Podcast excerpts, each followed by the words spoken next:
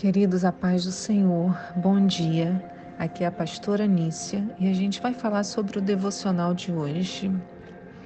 Antes eu queria orar, Senhor, eu te peço que haja hoje um mover na nossa mente, Senhor, para que a gente possa ouvir da tua palavra, entendê-la, que haja vida em nós, ouvindo, Senhor, essas palavras, que haja vida no nosso interior, em nome de Jesus. Cuida da nossa mente, Senhor. Abre os caminhos para que a gente possa ouvir e entender. Em nome de Jesus. Amém. Irmãos, é muito emocionante esse caminho que a gente vai fazendo até chegar ao dia da Páscoa. Como a gente viu nos devocionais anteriores, a Páscoa bíblica ela tem sete dias, ela começa nessa quarta-feira à noite, hoje. E meu coração fica muito ansioso porque eu sei que Deus maravilhoso tem coisas tremendas para nós. O devocional de hoje faz uma pergunta: mas quem é esse Cordeiro da Páscoa? Se ontem, ao ouvir ou ler o devocional, você se sentiu com medo ou sem esperança, pensando: como eu posso me livrar de todo o fermento, de toda a contaminação que há em mim? O devocional de hoje é para você. Em nossa série sobre a Páscoa, já falamos da Páscoa na quarentena, sobre a questão do fermento em nossas vidas e hoje falaremos sobre o Cordeiro. O Cordeiro é o elemento mais importante da Páscoa, tudo gira em torno dele. Em Êxodos 12, versículo 3, Deus dá uma orientação a Moisés. Ele diz assim: Falai a toda a congregação de Israel, dizendo: No dia 10 deste mês, que cada homem tome para si um cordeiro, para cada família, um cordeiro para cada casa. Veja, cada casa deveria ter seu próprio cordeiro. Então, escolhido o cordeiro,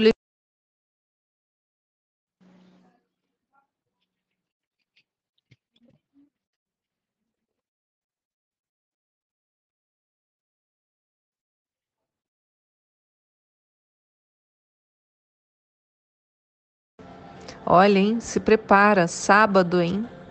Se prepara para esse movimento. E o texto continua: E tomarão um pouco do sangue e passarão sobre os dois umbrais e sobre as vergas das portas das casas em que o comerem.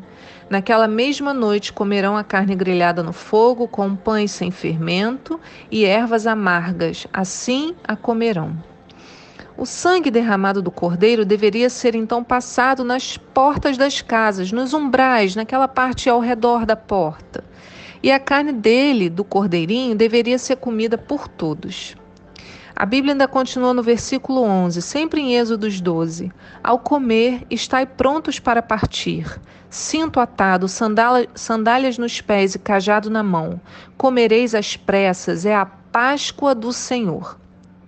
Observe, todos prontos, ligados com o que estava acontecendo, deveriam comer a Páscoa, prontos para experimentar a liberdade. A gente tem que lembrar que todos eles, o povo hebreu, estava escravo numa terra estranha, no Egito. O texto continua, versículo 12: Naquela mesma noite eu passarei pela terra do Egito e matarei todos os primogênitos, tanto dos homens quanto dos animais, e executarei juízo sobre todos os deuses do Egito. O sangue, porém, será para vós um sinal nas casas em que estiverdes. Quando eu vir o sangue, passarei adiante. Querido, o sangue do cordeiro passa a ser o sinal da libertação. Essa é a estratégia que Deus nos deu para alcançarmos a total liberdade. Ficarmos em casa com nossa família, nos posicionarmos a retirar o fermento do nosso meio, tudo isso é importante, mas apenas o sangue pode nos trazer a vida. Para entender isso melhor, vamos ler em João 1, 29, o que o profeta João Batista fala de Jesus. Olha que coisa maravilhosa. No dia seguinte, João viu a Jesus que vinha caminhando em sua direção e disse: Eis o Cordeiro de Deus que tira o pecado do mundo. Este é aquele do qual eu disse. Isso João Batista falando. Depois de mim vem um homem que tem a excelência, pois já existia antes de mim. Eu não o conhecia, mas a fim de que ele fosse revelado a Israel, vim por isso batizando com água. E João continuou o testemunho dizendo: Eu vi o Espírito descendo do céu como uma pomba e permaneceu sobre ele. Eu não o conhecia.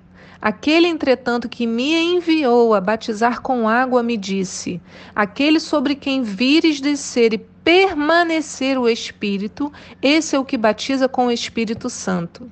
E eu de fato vi e testifico que este é o Filho de Deus. O texto continua, a gente vai ler até aqui. Esse Jesus que conhecemos é o Cordeiro da Páscoa, que tira o pecado do mundo. Da mesma maneira que o sangue sobre as portas impedia que a morte entrasse nas casas, o sangue sobre nossa vida hoje nos garante a liberdade, nos livra da morte, faz tudo novo em nós. Aleluia! Esse é o nosso maior presente, uma grande herança para mim e para você. Basta fazer o quê? Aceitar. O sacrifício já foi feito, o cordeiro já foi morto, o sangue já foi derramado. A única coisa que precisamos fazer é passá-los nas portas da nossa vida, sobre a nossa casa e nos abrigarmos debaixo da sua proteção. E quando fizermos isso, sabe o que acontecerá? O Espírito Santo virá.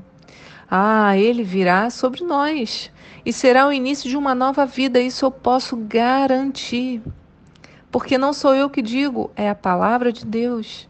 Você quer hoje isso? Esse sangue também é para você, onde você está, na condição que você está, não há exigências que você tenha que fazer isso ou aquilo para o sangue funcionar, não, ele funciona a partir do momento que você o passa, coloca sobre a sua vida. Então basta apenas querer, desejar, pedir e aceitar, e esse sangue virá sobre nós com perdão dos pecados